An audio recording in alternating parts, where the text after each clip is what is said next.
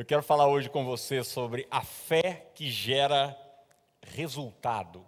A fé que gera resultado. Mateus 15, 21 em diante, partindo Jesus dali, retirou-se para os lados de Tiro e Sidom, e eis que uma mulher cananeia que viera daquelas regiões clamava: Senhor, filho de Davi, tem compaixão de mim minha filha está horrivelmente endemoniada. Ele, porém, não lhe respondeu palavra, e os seus discípulos, aproximando-se, rogaram-lhe: Despede-a, pois vem clamando atrás de nós. Mas Jesus respondeu: Não fui enviado senão as ovelhas perdidas da casa de Israel. Ela, porém, veio e o adorou, dizendo: Senhor, socorre-me. Então, ele respondendo disse: Não é bom tomar o pão dos filhos e lançá-lo aos cachorrinhos. Ela, contudo, replicou: Sim, senhor. Porém, os cachorrinhos comem das migalhas que caem da mesa dos seus donos. Verso 28. Então, lhe disse Jesus: Ó mulher, grande é a tua fé, faça-se contigo como queres. E desde aquele momento, sua filha ficou sã. Vamos dizer mais uma vez, verso 28. Então lhe disse Jesus, ó mulher, grande é a tua fé, faça-se contigo como queres. E desde aquele momento, sua filha ficou Eu me lembro quando criança tinha um senhor que morava perto da gente, e eu acho que você já teve uma experiência como essa, que a gente olhava para ele, ele parecia um mendigo. Um mendigo mesmo, não desses mendigos de hoje em dia que estão se dando bem aí. Mas, mendigo raiz mesmo. mendigo que você olha e fala, que fase que esse cara tá. Mas ele era milionário. O cara tinha casas e casas de aluguel, vivia de renda. Você olhava para ele, o jeito dele se vestir. Eu, eu me lembro que ele tinha um guarda-chuva, tudo, tudo arrebentado. Ele tinha muito dinheiro, mas é interessante, ele não usufruía daquilo que ele possuía. É, você deve conhecer um monte de gente também dotada de talento, cheia de capacidade, mas que não usa. Às vezes você olha para a pessoa, poxa, fala dois, três idiomas, às vezes é articulada, é, sabe tudo que ela pega para fazer, ela faz bem feita, mas às vezes ela não bota isso em prática, não, não coloca para frente e acaba vivendo uma vida muito aquém da capacidade que ela tem. Eu estou conversando aqui com vocês, eu me lembro também de uma, uma moça que eu conheci já há muitos anos, uns 20 anos, mais até, eu era menino. E ela era uma modelo, era aquelas moças assim que chegavam no lugar, parava o lugar, linda, maravilhosa. E eu me lembro que eu reencontrei essa moça anos e anos depois, e ela já casada, ela bem mais velha que eu, mas quando eu olhei o marido dela, assim, oh, gente, eu, eu sei que é, é chato falar, ah, fulano é feio, mas entre nós aqui, eu olhei, eu falei, será que algum tipo de protesto? Será que ela está querendo, né? Porque assim, ela era um avião, um vislumbre. E dela casou. E assim, e pior, o cara era pobre, careca, nada contra careca, nada, nada, nada. É, aí, toda vez que eu vejo, eu falo, gente, ela não usa aquilo que ela tem né? Mas brincadeiras à parte, eu acho que todo mundo que você encontrar vai te dizer que tem fé. E de fato isso é verdade. Todos nós temos uma porção de fé, uma semente de fé plantada no nosso coração. Acontece que nem sempre a nossa vida condiz com a fé que a gente que a gente tem.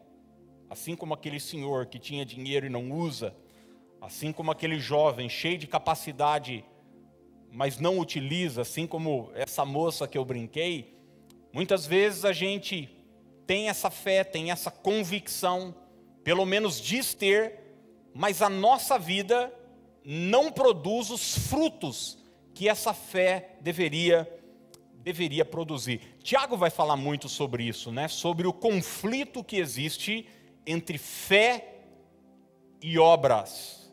Fé e obras, porque muita gente, Tiago em nenhum momento está condenando a fé. O que ele está dizendo é o seguinte: se você tem uma fé que é uma fé apenas discursiva, é uma fé apenas retórica, é, mostra-me a sua fé que eu te mostrarei as minhas as minhas obras. Tiago está nos chamando a uma vida de resultado. Paulo, escrevendo a sua primeira carta aos Tessalonicenses, ele vai elogiar o amor daquela igreja, ele vai elogiar a esperança que eles têm, mas Paulo usa uma expressão linda já no primeiro capítulo de 1 Tessalonicenses. Ele fala sobre a operosidade da fé. A operosidade da fé. Aquela igreja tem uma fé que é uma fé operante. E a gente está diante de uma história bíblica conhecida de uma mulher conhecida como mulher cirofinícia ou grega, é, que tem um problema. Ela tem uma filha atormentada por um espírito maligno. E essa mulher vai atrás de Jesus. Ela clama, depois de ser ignorada, depois de ser escorraçada pelos discípulos, depois de vencer inúmeras etapas, ela ouve de Jesus: "Ó oh mulher, grande é a tua a tua fé. Que aconteça com você aquilo que você quer, aquilo que você deseja." E o texto que começa falando sobre uma menina atormentada, termina falando sobre uma menina sã. O texto que começa falando sobre alguém possuída por um demônio, termina relatando uma pessoa saudável. E o que existe entre esses dois fatores? A fé de uma mãe. A fé de uma mãe que foi capaz de produzir resultado. E eu quero hoje extrair desse texto pelo menos três princípios, três marcas de uma fé que produz resultado. Eu não vou perguntar se você tem fé, porque eu sei que você tem. O que eu quero te levar a pensar hoje de manhã comigo é se essa fé que você diz ter, ela tem produzido efeito na sua vida de forma prática, nas suas finanças, na sua vida espiritual, nas suas emoções, na sua família, nos seus negócios.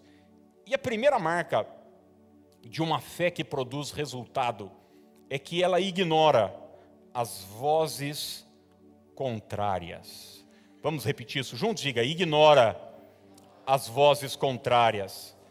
É interessante que ao começar a clamar, os discípulos dizem a Jesus: despede-a, pois vem clamando atrás de nós.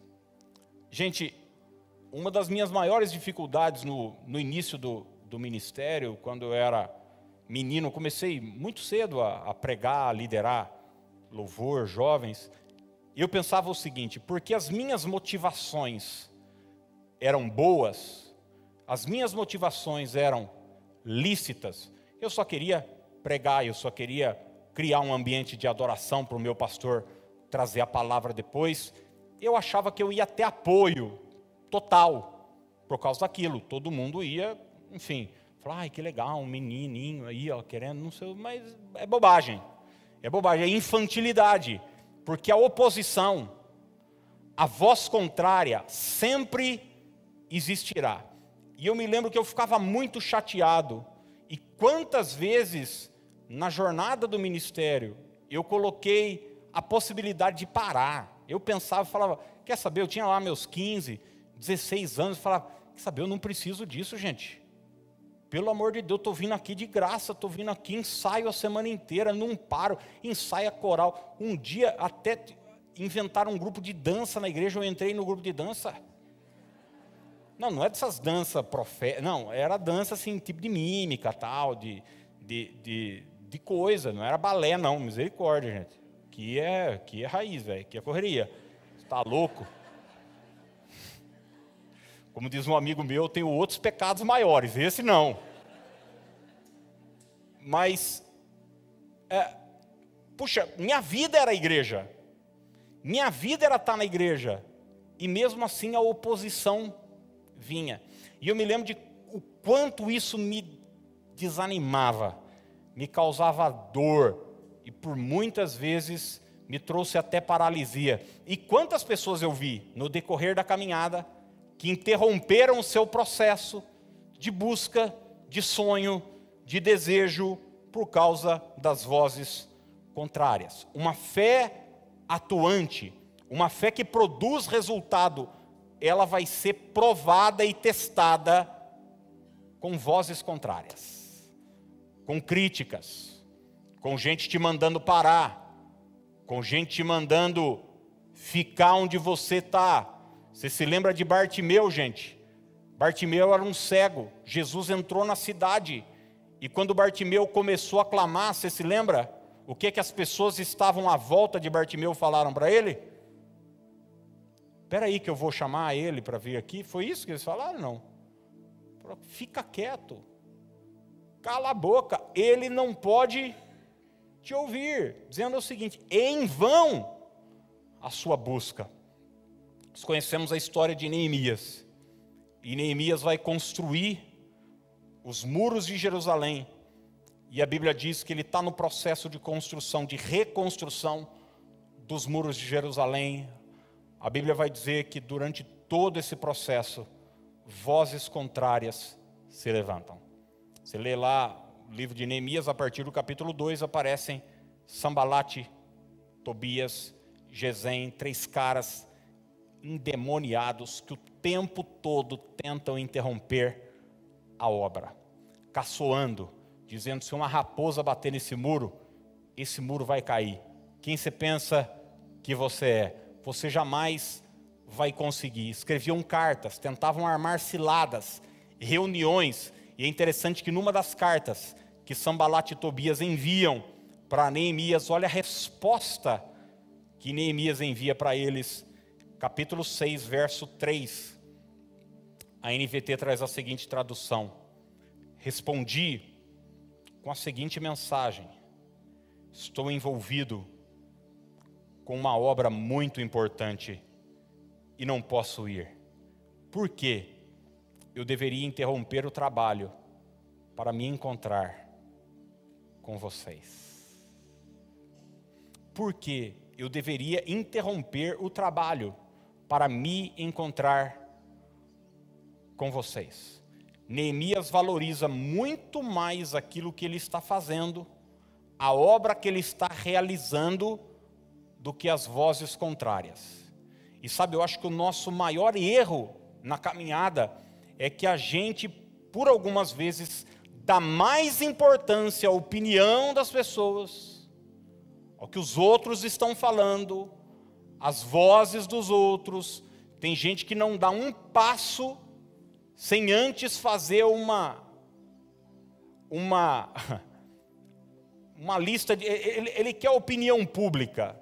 Ele faz uma enquete no Instagram. Então, qualquer coisa que ele vai fazer. E daí quando você fica à mercê da opinião e das vozes das pessoas, você está em maus lençóis. Coloque a voz de Deus como prioridade na sua vida. Como prioridade, porque a fé vem pelo ouvir, e ouvir o que? A opinião dos outros? Ouvir a palavra de Deus. Então coloque a palavra de Deus como a voz determinante dentro do seu coração e não vai ter crítica, não vai ter opinião contrária que vai te parar. Todos nós conhecemos aqui a história de Ana, uma mulher estéril que sonhava em ter filhos. E ela teve que lidar com inúmeras vozes. Inclusive, gente, é, todos nós temos mais familiaridade com aquela voz de Penina, que é sua rival, caçoando dela, enfim, esculhambando com Ana, mas Ana precisou lidar com a voz do seu esposo também, que é a voz mais difícil, porque é a voz daquele que ama, e por amar quer proteger, e por amar não quer me ver frustrado. E Eucana chegava para Ana e dizia para ela o seguinte: Eu não te sou melhor do que dez filhos. Ele tentava compensar. Em outras palavras, ele dizia o seguinte: abandone o seu sonho e eu vou te compensar.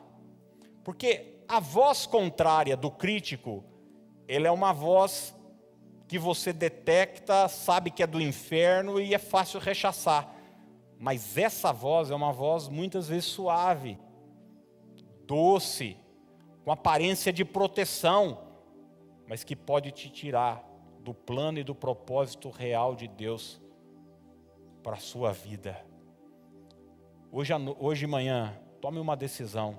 Eu não permitirei que as vozes contrárias interrompam aquilo que Deus está preparando para mim. Os discípulos disseram: despede-a. E mesmo com essa palavra, essa mulher seguiu em frente. Hebreus 11, Hebreus 12, perdão, diz que Jesus desprezou, a, a expressão bíblica é, ele não fez caso da ignomínia. Ignomínia é desprezo. Que o texto bíblico está nos ensinando é o seguinte: é que Jesus foi desprezado. O que, que é desprezo? É quando alguém diminui o seu preço, o seu valor. Sabe o que, que Jesus fez com o desprezo? Ele desprezou o desprezo. Ele não fez caso, ele não levou em conta. Acontece que nós damos muita importância quando somos desprezados. Se você é manicure, cabeleireira, se você tem um restaurante, seja honesto, você passa o dia, você recebe 99 elogios e uma crítica. Você vai embora com que voz na sua orelha? Hã? Por quê? Porque parece que a voz contrária tem mais força dentro do nosso coração. Quantas vezes, gente? Quantas vezes eu postei uma mensagem? Eu me lembro que tem uma das mensagens minhas mais vistas no, no, no YouTube, é bastante antiga, logo que a gente começou a, a, a gravar. E daí, nossa, milhares de pessoas viram e todo mundo elogiando, parabenizando, poxa, pastor, que legal e tal. E no meio de tudo aquilo tinha uma, tinha uma tinha um comentário de um cara no YouTube, eu nem conheço, nem sei o seu nome e tal. Ele disse o seguinte: até que você prega legalzinho, mas a sua voz é super irritante. Eu não lembro dos elogios que estão lá, mas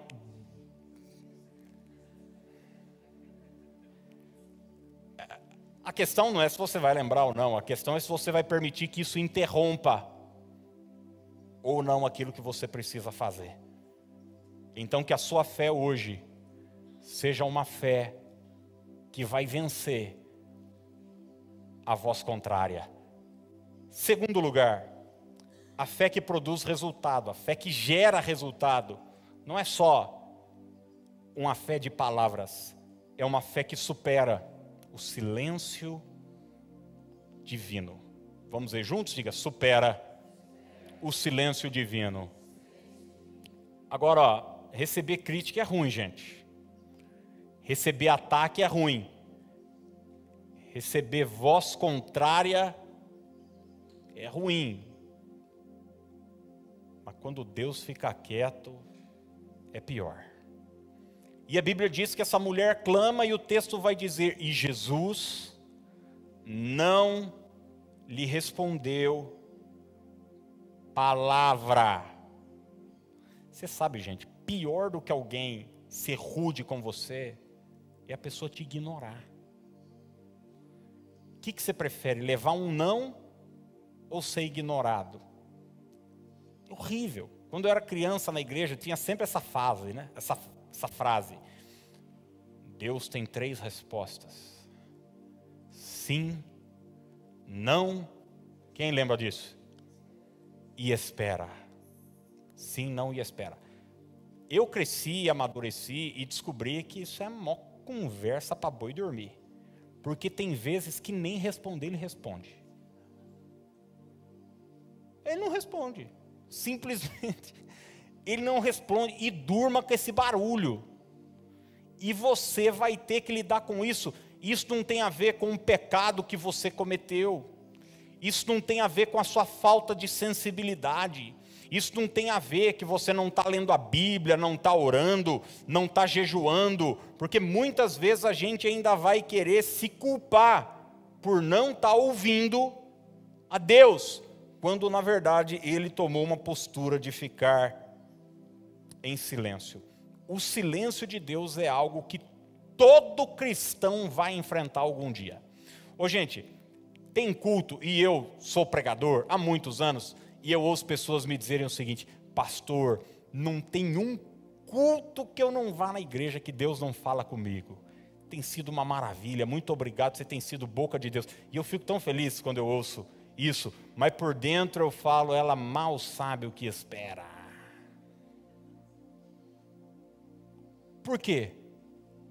Porque existirão momentos na vida em que a impressão é que Deus, você sabe que Deus está falando, mas está falando com quem está do lado, está falando com quem está à sua frente.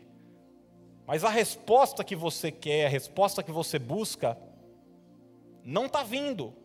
Deus está em silêncio. Eu preguei aqui algumas quintas atrás sobre o texto de Mateus 8. Quem segue a Jesus precisa entender e precisa lidar com a aparente, é, o aparente distanciamento de Deus na nossa vida. Os discípulos estão enfrentando uma tempestade. Imagina só você, gente. Você sabe aquela pessoa que o mundo está caindo ela está calma? Você conhece alguém assim ou não? No seu trabalho, o pau está comendo, não sei o que e tal, e a pessoa está lá. Ai, ai, dureza, não vai chover hoje. Você diz, vamos, vamos, vamos. Aquela pessoa que parece estar alheia à situação. Pois é. O pau estava quebrando no mar da Galileia, as ondas estavam batendo no mar. E sabe o que, que Jesus está fazendo, gente? Tirando um cochilo. Posso ou não? Estou cansado. Vou dormir. E quantas vezes isso por dentro vai te deixar mais aflito ainda? É, aliás, é essa atitude dos discípulos. Eles chegam para Jesus e diz: Não te importa que pereçamos? Quer dizer, não é importante, nossa vida não é importante para o Senhor. Nós tivemos a Páscoa há pouco, celebrando a Páscoa aqui, e o final de semana da Páscoa é composto de três dias. A sexta-feira, que nos fala da morte de Cristo, nos ensina que a vida cristã tem suas dores, tem suas, seus dramas, tem seus conflitos. O domingo, que é o domingo da ressurreição, um dia maravilhoso, mais importante da nossa fé, que fala que no final vai dar tudo certo, nossa vitória está garantida, o Senhor já proveu aquilo que precisamos. Mas entre a sexta e o domingo tem o que, gente? Tem o sábado. E sabe o que, que aconteceu no sábado? Nada. Nada. Nada. Silêncio. Deus não falou. Ele nem apareceu para dizer o seguinte: espera mais 24 horas. Não. Ele simplesmente ficou em silêncio. E quantos sábados a gente enfrenta na nossa vida? Às vezes é um, é um momento, é um ciclo, é um período da nossa vida, mas a fé que produz resultado é uma fé que insiste, ainda que Deus se cale, ainda que Deus não me responda, eu seguirei crendo no nome de Jesus. É uma infantilidade, gente, nós lermos Gênesis, por exemplo, e os livros da Bíblia, e achar assim que a vida de Abraão. Eu, eu me lembro uma vez, eu tinha um amigo pastor, ele ia pregar, ele dizia: Senhor, envia os teus anjos e tal. Estou vendo um anjo aqui, isso, anjo, um pouquinho mais para a esquerda, isso, aqui, papapá. Ele ia, um anjo aqui na frente, aqui também, e tal. E o cara fazia todo um mise-en-scène, assim, antes de começar a pregar. E eu olhava falava, putz, grila, meu. E às vezes a gente acha que na vida de Abraão, de Isaac, de Jacó, assim, era todo dia anjo aparecendo e falando e conversando. E não era, gente. Deus aparecia depois de, ó, tempo, voltava. Às vezes voltava com um anjo, às vezes voltava com um sonho. Às vezes era uma visão, às vezes era uma palavra, mas por muito tempo eles tiveram que lidar com o silêncio de Deus. E o fato de Deus ficar quieto não fez Abraão deixar de acreditar, pelo contrário, ele se torna o pai da fé, porque mesmo nos momentos de silêncio, ele seguiu acreditando na voz que um dia foi liberada sobre a vida dele. Eu quero dizer para você que existe uma palavra de vitória que já foi liberada sobre a sua vida. Então, talvez você diga: Ah, eu queria uma confirmação. A gente fica pedindo confirmação, é para quem fala que vai no casamento. Não tem save the date. Agora você precisa. Não é só você falar que vai. É uma. Olha, está difícil viver hoje. Enfim, daí você precisa constantemente. Você marca um compromisso, a pessoa diz: Mas você vai mesmo? Mas você vai, mas posso confirmar? Posso anotar? Quem vai? Isso serve entre a gente. Com Deus não precisa. Se Ele falou que vai, Ele vai. Se Ele falou que a porta vai se abrir, a porta vai se abrir. Se Ele falou que em Cristo você é mais que vencedor, pode acreditar, sua vitória está garantida em nome de Jesus. Terceiro e último lugar, a fé que produz resultado é a fé que adora em meio às calamidades. Vamos ver isso juntos? Diga, adora em meio às calamidades. Gente, nada pode ser pior num relacionamento interpessoal de amigo, de namorado, do que o interesse. Quando a base de um relacionamento é o interesse, é horrível, é horrível. A pessoa está com você por conta daquilo que você pode o quê? Oferecer para ela. Então, às vezes é a grana, às vezes é a influência. E tem muita gente que infelizmente se relaciona com Deus só na base do interesse, só na base daquilo que Deus pode proporcionar. Eu já vi pessoas, a gente ouviu o testemunho lindo do Diego e da dona Antônia agora há pouco, e eu sou pastor há muitos anos, e eu já vi pessoas que o último dia que elas pisaram na igreja, sabe que dia foi? O dia do testemunho. A bênção chegou, testemunhei, bom, agora eu já posso voltar para casa. Por quê? Porque ela não estava atrás de um relacionamento com Deus. Ela estava atrás daquilo que Deus poderia proporcionar para ela. Em outras palavras, ela não queria o abençoador. Ela estava atrás da bênção, do Deus da, ben, da daquilo que Deus poderia entregar para ela. É, Jesus uma vez multiplicou pães e peixes. Você conhece? Você conhece o texto? É o único milagre que está relatado nos quatro evangelhos. E daí é festa, né, gente? Porque coisa boa é comer, não? Entre nós aqui. Coisa gostosa é comer. Tá todo mundo com o pandu cheio. Tinha tanto pão e tanto peixe. E eles estavam há três dias sem comer. Que sobrou ainda 12 cestos é, cheios. Não era aquela comidinha contada, não. Aquela coisa. Não. Sobrou fartura. E daí está todo mundo feliz, alegre querem pegar Jesus e coroá-lo, dizendo: Ele é o nosso rei. Daí Jesus interrompe toda aquela cena, ele diz o seguinte: Ô gente, e outras palavras assim, né? Viu? Comigo não. Você acha que eu não sei por que, que vocês estão atrás de mim? Vocês estão atrás de mim por causa do pão e do peixe. Mas eu quero dizer para vocês que o pão e o peixe que vocês comem hoje, amanhã vocês vão ter fome. O pai de vocês, seus antepassados, comeram maná no deserto e morreram. É nesse texto que ele vai dizer: Eu sou o pão vivo que desceu do céu. Quem não comer da minha carne, não beber do meu sangue, não tem o quê? Não tem parte comigo. Você se lembra o que aconteceu, gente? No meio da mensagem, no meio da pregação, o povo começou a levantar e embora. Começou a levantar, embora, embora, embora, esvaziou. Tinha milhares de pessoas no deserto ouvindo Jesus. Aqueles que comeram pão, agora estão indo embora. E Jesus vira para os discípulos e diz: Se vocês quiserem ir também, podem ir, podem ir. Pedro se levanta e diz: Para quem iremos?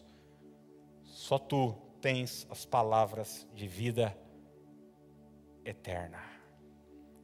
A Bíblia diz que no meio da dificuldade, essa mulher veio até Jesus, se ajoelhou e adorou.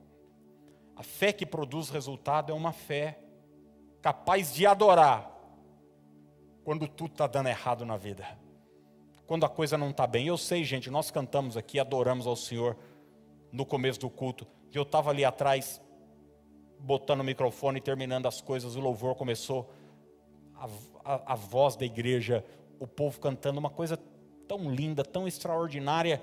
Eu fico pensando como é que Deus ouve tudo isso. Mas eu sei que apesar de você estar tá cantando, estar tá adorando, tem muitas coisas na sua vida que não estão legais. Mas que bom que você não permitiu que essas coisas roubassem a sua adoração roubar, interrompessem o seu louvor. Jesus fala sobre verdadeiros adoradores. E se ele fala sobre verdadeiros adoradores, é porque existem o quê? Falsos adoradores. Atos 16, 24. Este, recebendo tal ordem, levou-os para o cárcere interior e lhes prendeu os pés no tronco por volta da meia-noite, Paulo e Silas oravam e cantavam louvores a Deus. E os demais companheiros de prisão escutavam. Paulo e Silas estavam presos, mas estavam adorando ao Senhor. Adorando ao Senhor. Eu gosto daquele texto que Jesus depois de participar da, da, da, última ceia com os discípulos, depois de dizer: olha, isso é o meu corpo, eu vou morrer, eu vou ser entregue, é, os pecadores estão vindo me prender. A Bíblia diz assim: e tendo cantado um hino, foram para o Monte das Oliveiras. Não deixe nada roubar a sua adoração. Jó, depois de receber a pior notícia da sua vida tem uma atitude. Você já recebeu alguma notícia que o seu chão foi embora? Aquela notícia que te chacoalha. Um filho, uma palavra, um e-mail, uma reunião, um diagnóstico. Jó recebeu as piores notícias, todas juntas. A Bíblia diz que quando um acabava de dar uma informação ruim e ia embora, chegava outro e contava uma notícia pior. E era uma atrás da outra. E o texto termina dizendo assim, Jó 1:20, então Jó se levantou, rasgou seu manto, rapou a cabeça, lançou-se em terra e e o que, gente? Adorou. E disse nu Saí do ventre de minha mãe e nu voltarei. O Senhor deu, o Senhor o tomou. Bendito seja o nome do Senhor. Bendito seja o nome do Senhor. Olha a fé sólida que esse homem tem. Não é uma fé baseada num interesse pessoal, no que Deus pode proporcionar, no que Deus pode oferecer, mas é uma fé baseada em quem o Senhor é. Circunstâncias podem estar abaladas, mas a minha fé continua intacta. Nada vai roubar a minha adoração. Será que hoje de manhã você pode por um minuto levantar suas duas mãos aos céus, assentado mesmo? Levante, levante os seus olhos para o céu. Isso, tira um tempo aí agora só para você adorar. Você que está em casa, tira um tempo aí para você adorar o Senhor agora, para você agradecer, para você glorificar. Pô, pastor, mas está doendo. Mas adore. Poxa, pastor, mas é, meu filho tem dado tanto trabalho, mas adore. Poxa, pastor, mas eu estou tendo que lidar com o alcoolismo em casa, isso está tão complicado. Mas adore. Poxa, pastor, mas eu sofri uma perda nos últimos dias que tem ferido o meu coração. Mesmo com o coração ferido, adore. Aleluia. Aleluia. Bendito é o teu nome, Senhor grande Deus, grande Deus, bendito seja o teu nome, entronizado entre os louvores do seu povo. Aleluia, aleluia. A mulher de Jó não entendeu nada. Disse: Até quando você vai insistir com isso?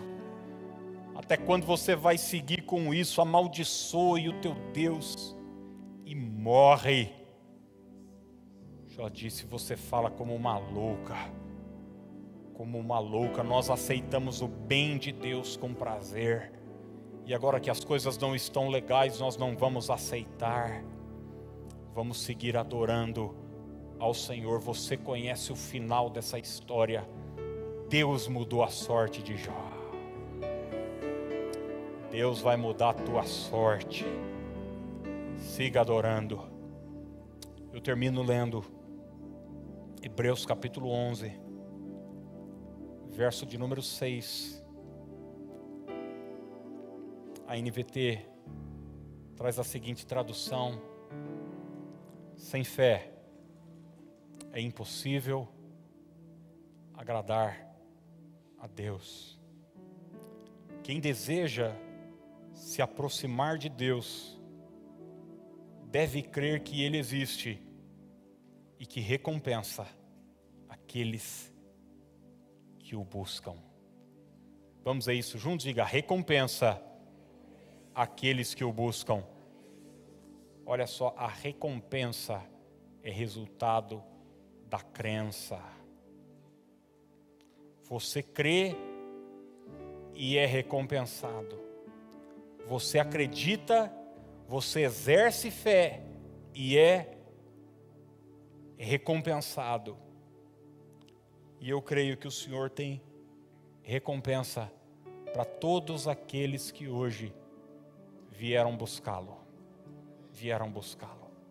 Vieram buscá-lo. Sem fé é impossível agradar a Deus. Aquele que se aproxima de Deus precisa crer, precisa ter fé, precisa ter convicção de que Ele existe e que Ele é galardoador, recompensador daqueles que o buscam.